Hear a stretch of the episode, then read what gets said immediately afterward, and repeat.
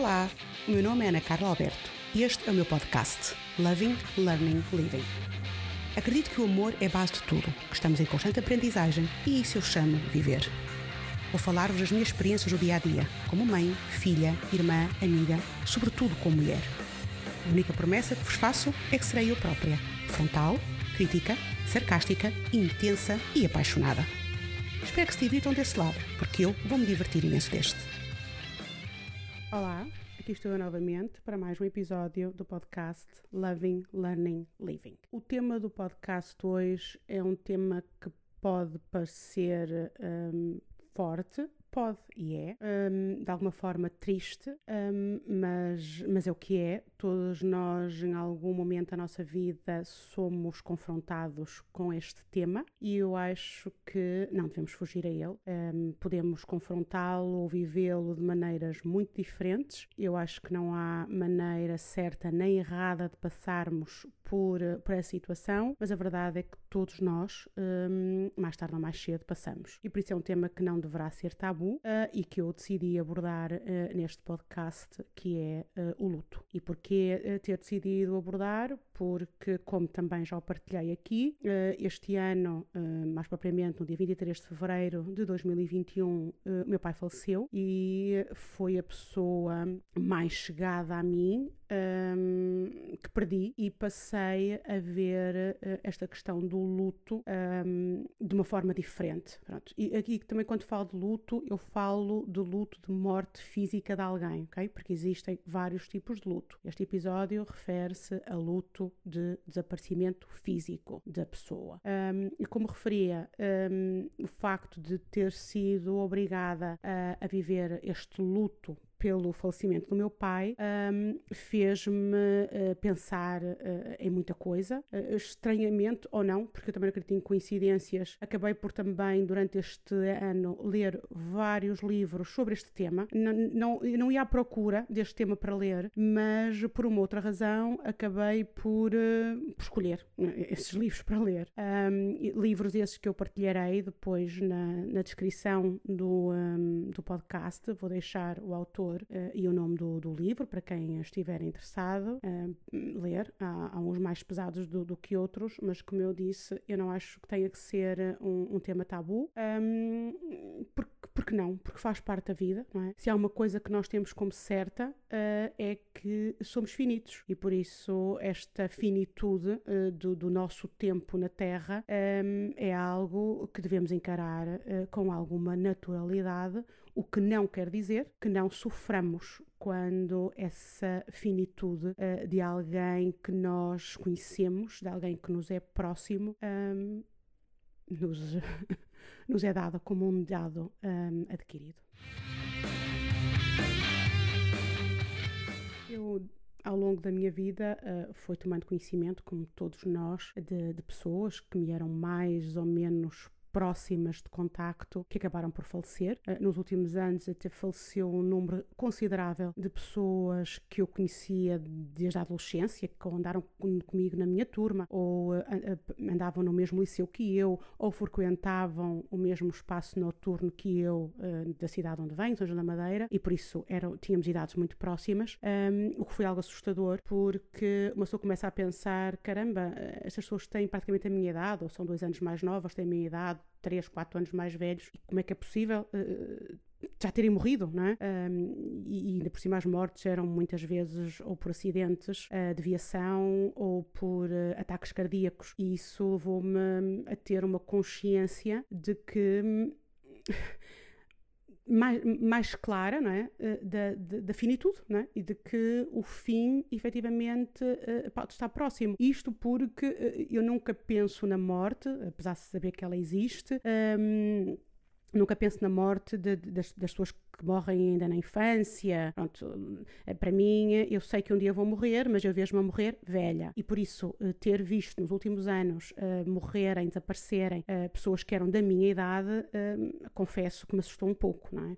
ainda por cima com o estilo de vida que todos nós levamos, de, de, de, bastante stress, de bastantes preocupações, um, e depois, associado muitas vezes a alguns de nós, a alguns vícios, não é? A questão de, de se beber demais, de se fumar demais, não se fazer fazer exercício, de se ter excesso de peso ou whatever, um, pode, pode, levar um, a uma a uma morte mais precoce, né? e isto acabou por me assustar uh, um pouco. Um, no entanto, o, o, episódio 2 não é tanto falar desse tipo de questões, mas uh, vou mencionar uh, algumas pessoas que, para mim, um, me custou muito, me custou mesmo muito a sua, um, a sua partida, o seu desaparecimento.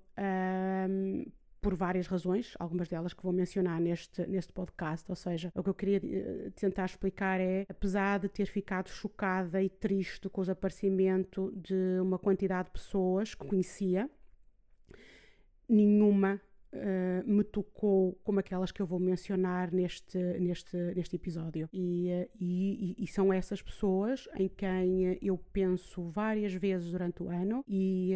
Um, muitas vezes penso porquê, confesso, muitas vezes ainda penso de forma revoltada um, e que uh, me fazem questionar como posicionar perante o desaparecimento de alguém, como posicionar perante uh, o luto um, e que crenças deverei ter ou, ou, que fazem mais sentido para mim um, quando eh, efetivamente sou confrontada com, com isso, com o desaparecimento físico de, de alguém, com o que eh, a vida acaba. A vida começa e a vida acaba. E, e, uh, e que vou, uh, durante muito tempo ainda, ver uh, a vida de várias pessoas acabar. acabar. A primeira vez que me recordo ter sido confrontada com a perda de alguém uh, que conhecia uh, foi há muitos anos, uh, não me recordo que idade tinha. Pelas contas, a minha mãe diz-me que devia ter uns 7, 8. Eu, sinceramente, a ideia que eu tenho é que eu era mais velha, porque recordo-me tanta coisa, mas pronto, é provável que tivesse ali por volta dos 8 anos, que foi da minha prima Célia é uma prima do lado do meu pai. Aliás, do lado do meu pai, eh, nós só conhecemos uma irmã dele. Uma delas eh, já tinha falecido, lembro-me dela vagamente. Muito sinceramente, as imagens que eu tenho dela, ou é tanto ouvir falar dela e fotografias. Ela morreu de doença, uma doença súbita, e, e, e dos outros meus dois primos, sim, têm uma, imagens eh, muito, muito reais e, e boas de, durante a infância. Mas voltando ao, ao tema, um, o enterro da, da Célia foi uh, a primeira vez uh, que eu fui a um funeral uh, e que foi confrontada com a morte de alguém. É claro que, mesmo nessa altura, e eu ter presenciado o funeral e, e ter visto o caixão fechado, não vi o caixão aberto, ter visto porem o caixão na terra, um, muito provavelmente pela minha idade, um, pronto, acho que nem sequer tinha bem a consciência que nunca mais ia voltar a ver a minha prima e do que é que isso efetivamente uh, significava. O que me lembro é que ela tinha morrido fora de, de Nazaré, de onde, de, onde, de onde foi o funeral.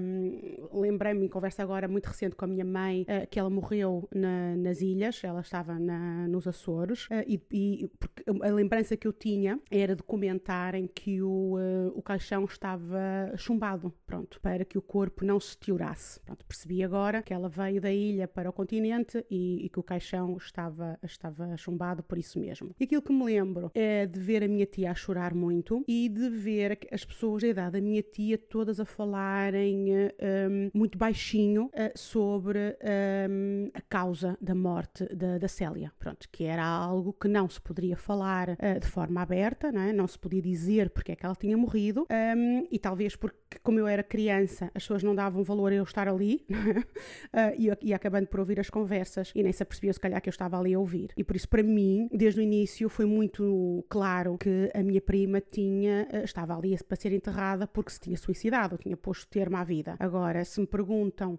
um, se eu tinha consciência do que, é que era um suicídio, não tinha. Se eu tinha consciência que desde aí nunca mais ia ver a minha prima, não. Muito sinceramente, nem me lembro sequer de ter estado triste. Ou seja, a memória que eu tenho é de pela primeira vez estar numa cerimónia fúnebre. Pronto de estar num, num, cemitério, de ver pessoas a chorar e de ver um caixão a descer uh, uh, para a terra.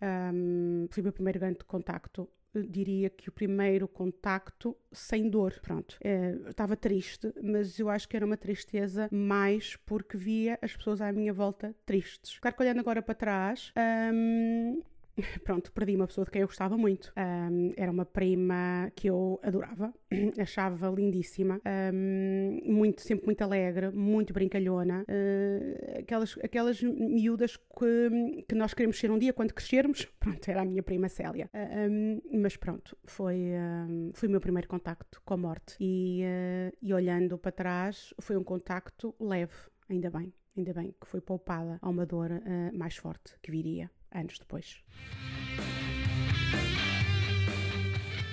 A segunda morte que recordo eh, que me marcou foi a do meu avô, uh, o pai da minha mãe. Eu tinha 14 anos, lembro-me disso perfeitamente, e lembro-me que também eh, foi eu que atendi a chamada um, que, que, depois deu a notícia à minha mãe que o meu avô tinha falecido. Um, nós, na altura, morávamos numa casa com vários pisos. Eu recordo-me do telefone tocar eh, e eu descer as escadas a correr. Nós ali em casa tínhamos uma, um bocadinho esta. Um, uh, guerra de ver quem chegava primeiro ao telefone para atender. Pronto, e nesse dia foi eu que cheguei. Um, e quem estava do outro lado do telefone foi o meu tio Nel, uh, que disse, que perguntou uh, se, se, a minha mãe estava em casa e para eu lhe passar o telefone. E eu vi logo pelo tom de voz do meu tio que alguma coisa tinha acontecido. Chamei a minha mãe e quando a minha mãe foi ao telefone e começou a chorar, pronto, eu tive a certeza que alguma coisa menos boa tinha acontecido. Pronto, efetivamente foi. O meu avô morreu Pensa-se que de ataque cardíaco quando uh, se deslocava uh, de mota, uh, por isso não, eu digo pensa-se porque na altura falava-se que ele tinha morrido de, de acidente de mota, mas depois veio-se a comprovar que ele terá tido um ataque cardíaco enquanto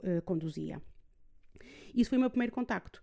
Isto porque eu nunca conhecia os meus avós paternos, por isso, para mim, a figura de avô uh, sempre foi o meu avô António e, uh, e, o meu avô, e a minha avó Irmelinda. E o meu avô era.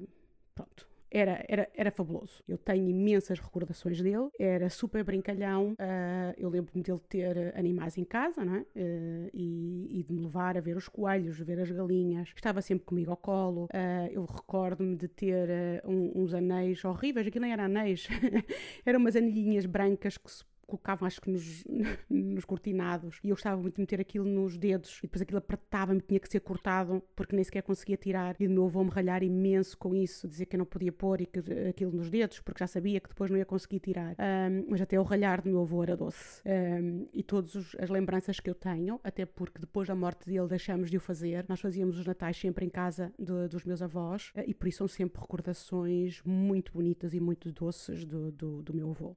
E recordo-me do dia do funeral. Recordo-me de, de, do, do caixão estar aberto na sala uh, e de nós, os primos, estarmos na cozinha. Uh, porque na sala estavam os adultos. E, e, é engraçado esta memória que eu tenho. Uh, ainda me lembro como é que estava vestida. Estava vestida com uma saia. Estava toda vestida de azul marinho, uh, com uma saia às pregas e um pullover azul. E meias calças, por isso. devia estar linda.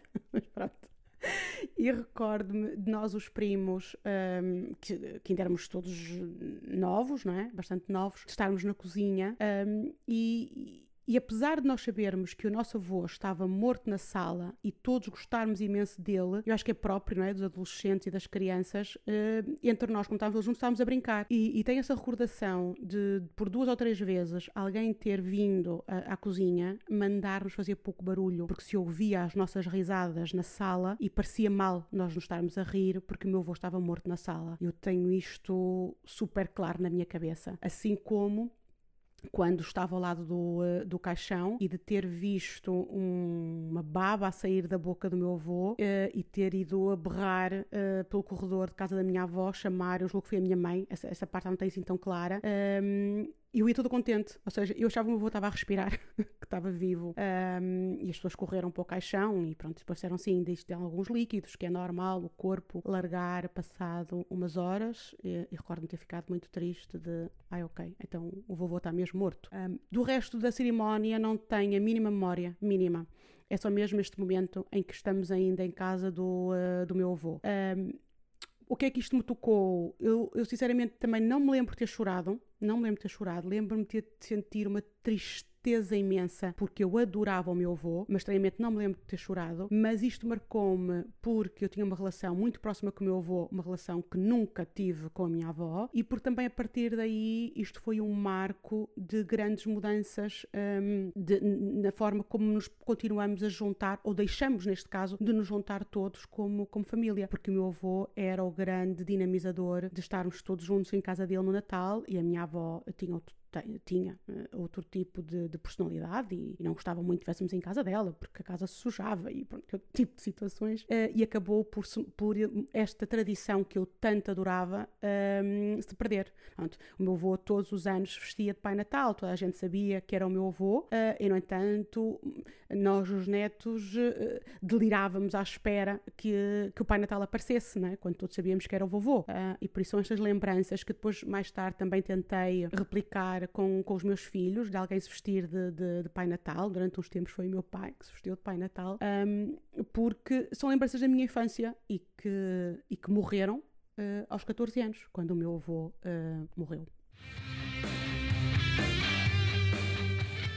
A morte seguinte um, que me recordo e que me marcou de forma muito forte e muito negativa, porque se com a morte da minha prima eu ainda era muito nova para perceber exatamente o que é que era ou que consequências um, é que adivinham da morte de alguém, do meu avô uh, era uma pessoa mais velha, é? E uma pessoa tem sempre esta ideia de que os mais velhos morrem, não é? E morrem primeiro do que nós. Um, no caso da Rolanda, a Rolanda tinha praticamente a mesma idade que eu e, e por isso foi a primeira vez que eu fui confrontada com um, alguém com quem eu tinha muita proximidade, que era praticamente da minha idade e que morre e morre de uma maneira que eu considero, considerei, considero e sempre considerarei um, super injusta. Pronto. Um, a Rolanda vivia na casa da Regina, Uh, e da Sara, uh, que eram. A Sara é minha amiga, de São João da Madeira, a Regina de Braga, a Rolanda era de uma aldeia do, do Minho também, e, uh, e viviam as três juntas. a Rolanda era a única que não estudava, a Rolanda trabalhava, e, e eu conhecia porque lá está, morava na casa da Regina e da Sara. E, e, logo desde o início nós criamos muita empatia uma pela outra. a Rolanda era uma pessoa com uma vivência diferente da minha, primeiro porque trabalhava e eu estudava, era um pouco mais velha, de dois, três anos do que eu, uh, e, uh, e pronto, e tinha uma vida uh, amorosa mais, mais vivida, é?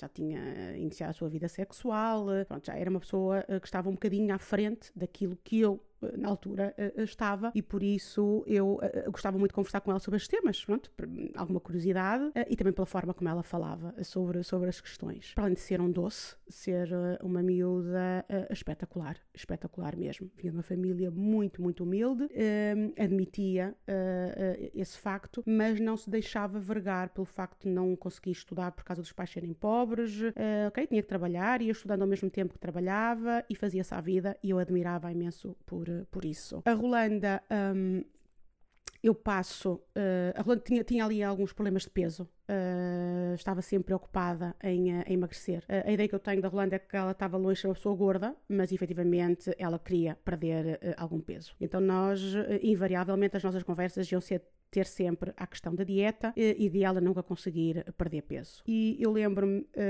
foi no Natal, já toda a gente estava de férias, já tinha saído de Braga, e eu estava com, um, com a Rolanda, porque.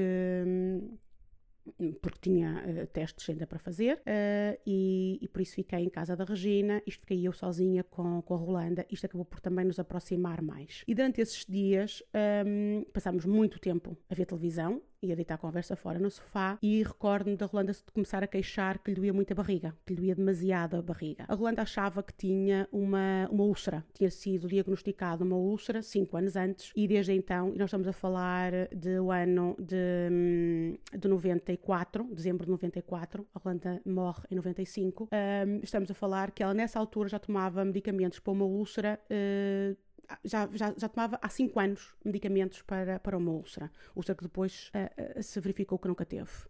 Um, e por isso a Rolanda, uh, uh, como estava a dizer, queixava-se muito hoje de barriga e, e recordo-me dela dizer muitas vezes: uh, Ana Carla, para, para, para de me fazer rir, porque tu estás-me a fazer rir e eu quando me rio dói muito a barriga. e eu ter comentado com ela, mas tu tens que ver o que é que se passa. E ela disse: ah, é a minha úlcera, a úlcera, tenho que ir à médica para a médica me, me aumentar a medicação, porque é úlcera, é úlcera. Pronto. E também temos comentado que lhe doía muito quando ela tinha relações sexuais. E eu ter dito, eu não tenho experiência nisso, mas não acho que seja normal doer-te sempre, tu já falaste isto à tua médica. Um, a Rolanda uh, ia frequentemente à sua médica de família, aliás, foi ela que, que, lhe diagnosticou a úlcera no estômago, que a medicava para a úlcera e também achava que, uh, pronto, de alguma forma era normal ela sentir dores quando tinha uh, relações sexuais. Pronto, e o tempo passou, eu acabei por, por voltar para São João para passar o Natal, a Rolanda foi para, para, para a terra dela e, e recordo no dia de Natal termos falado ao telefone e ela ter dito que as dores não passavam e que tinha começado um, a cuspir sangue e por isso ia deixar passar o Natal para ir uh, ao médico. Uh, e eu tinha recomendado, vai ao médico, isso realmente não é normal, uh, e pronto, e beijinho, e a conversa ficou por aí. No início do ano, em janeiro,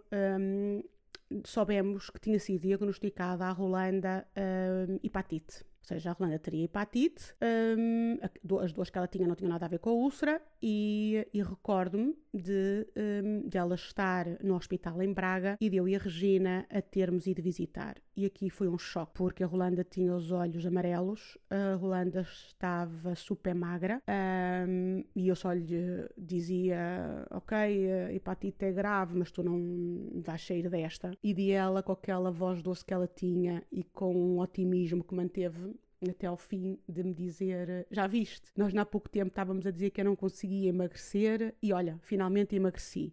E eu não ter achado piada nenhuma, porque ela realmente estava magra, mas estava uma magra feia, um, com a pele meio acinzentada e os olhos super amarelos. Um, e pronto, a, Rolanda, passado uns tempos, é internada e quando é internada é, é-lhe diagnosticado uh, câncer no útero. Uh, seja da hepatite passa para cancro no útero, com já muitas uh, metástases e, uh, e, necessitava de ser um, operada. Não vou entrar aqui em muitos pormenores, uh, aquilo que eu, que eu quero dizer é isto como tudo, porque foi a primeira pessoa que me era mesmo muito chegada, que eu via um, ir desaparecendo à minha frente. E recordo-me de ter ido vê-la ao, ao hospital, está sentada numa sala e da Rolanda ter vindo à sala das visitas e de vir um, agarrado ao soro e de estar um completo fantasma. E mesmo assim, uh, era ela que nos fazia rir e que dizia piadas. Parecia que nós é que éramos as doentes e que ela é que, é que estava bem e que, pronto, e que nos dava força. E essa foi a última vez que eu vi uh, a Rolanda porque hum, a partir daí só conseguimos falar com, os familiares, com a mãe uh, e com a irmã, que nos disse que o médico eh, as tinha informado que a Rolanda já tinha muitas metástases pelo corpo e que por isso só teria seis meses de vida. E então decidiram uh, que ela devia ir para casa uh, e, pronto, e que deveria passar os seus últimos uh, tempos em casa. E na verdade o médico acertou. Né? Seis meses depois, uh, a Rolanda faleceu. Uh, faleceu em, na cama, em casa, surda, cega e de cancro. Uh, isto sempre me revoltou. A Rolanda tinha 23 anos. E, e uma revolta enorme que eu sinto é ela ter andado 5 anos a tomar medicamentos para uma porcaria de uma úlcera que ela nunca teve. Quando afinal o que ela já tinha era cancro, um cancro que podia perfeitamente ser curável. Uh, o máximo que podia acontecer era a Rolanda nunca poder ser mãe, que era uma coisa que ela queria, mas a vida dela teria sido poupada. E por isso eu nunca superei isto. Uh, eu recordo-me que ela morreu em 95, com 23 anos.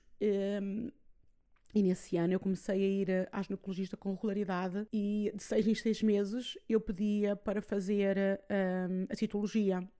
e até que um dia a médica me perguntou: Mas você é tão novinha, uh, o que é que está a esconder para que todos os seis em seis meses queira fazer a citologia? Eu disse: Ah, eu quero saber se está tudo bem, eu quero ter a certeza que está tudo bem. Um, e pronto, depois acabei por confessar à médica que tinha tido uma amiga que morreu de colo do útero, que não lhe foi diagnosticada a tempo e que eu queria ter a certeza que qualquer problema que eu tivesse ia ser diagnosticado a tempo. Um, claro, hum, que depois de ouvir as explicações da médica, passei a fazer a citologia uh, ano a ano e mesmo quando uh, a ginecologista, já quando morava em Lisboa, me tentou uh, convencer a que também não precisava de fazer uh, ano uh, eu continuei a fazer de ano. Nos últimos anos é que me tenho baldado e às vezes fico dois anos sem fazer, mas isto foi uma, uma, paranoia com que eu vivi, que eu vivi desde a morte da, da, da Rolanda. E o que mais me magoou também foi eu não ter ido, e é uma coisa que eu não perdoo até hoje, é eu não ter ido ao funeral da Rolanda. Eu estava fora, fora de Braga, fora da zona de Braga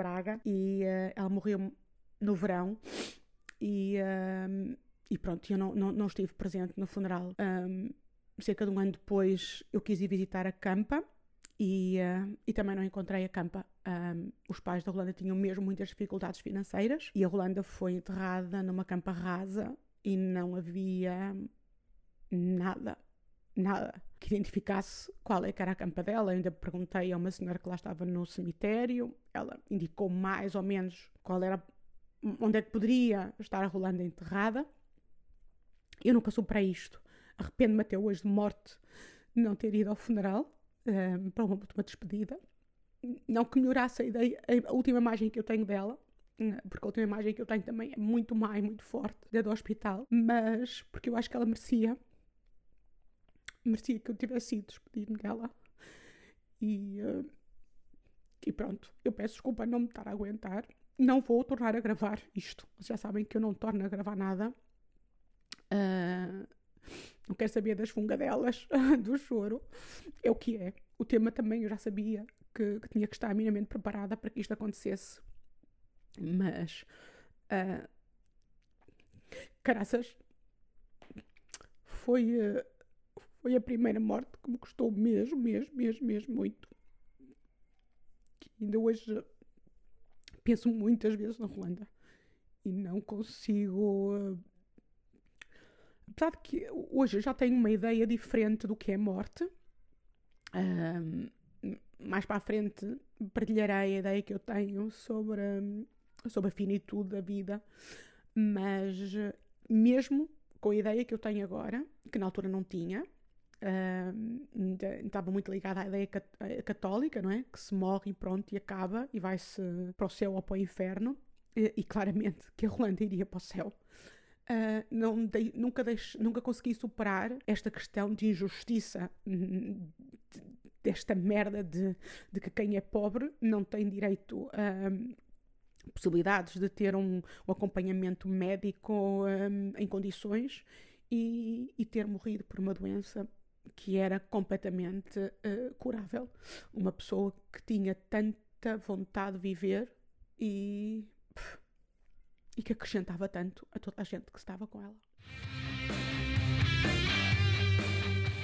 Eu já sabia que quando falasse sobre este tema e estas pessoas que tanto me tocaram, um, que emocionalmente ia ficar desgastada e por isso isto não seria só um episódio dedicado uh, a este tema. E eu prefiro dar uh, por terminado o episódio de hoje com, um, com estes três relatos, uh, relatos que eu. Um, respeitando um, os familiares das pessoas, tentei que fosse minimamente pormenorizado, porque eu vejo isto uh, como uma forma de eu exorcizar uh, a minha dor. Um, libertar uh, o, o, que eu sinto com a perda destas pessoas, fazer perceber a quem me ouve uh, a forma como eu vivo ou como vivi um, a perda física de, de, das pessoas que ainda hoje me marcam.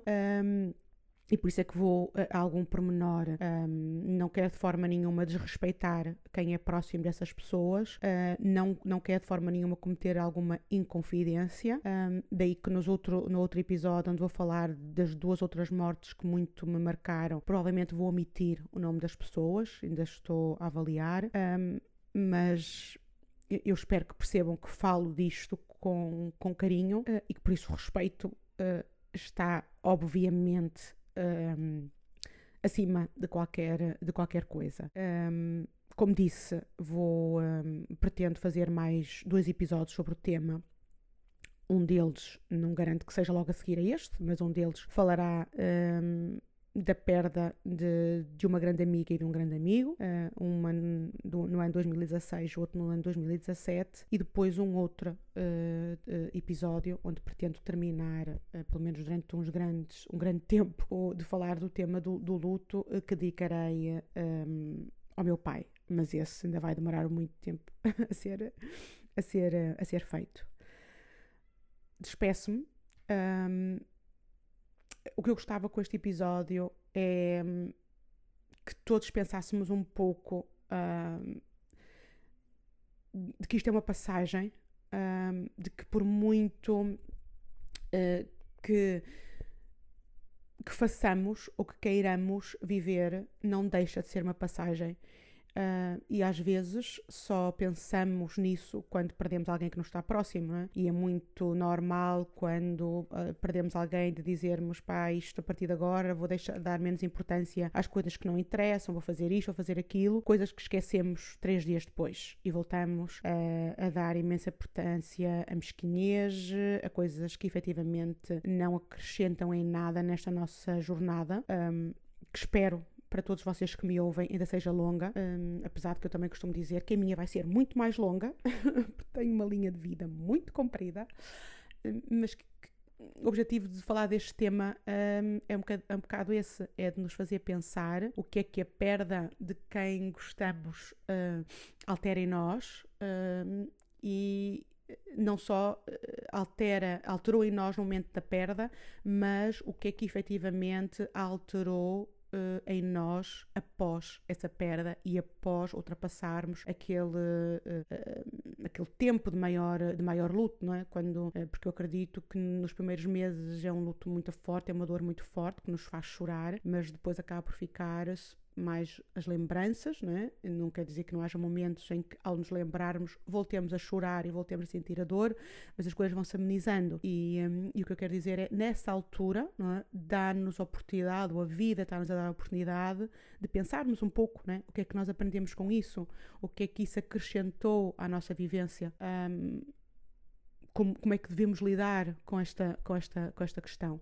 Não sei, é uma série de perguntas que eu me faço, que acredito que não seja a única a fazer um, e, que, e que gostava que este episódio um, deixasse no ar, vos fizesse pensar um bocadinho sobre isso, no luto para além da dor que nos traz. Beijinhos, aproveitem a vida.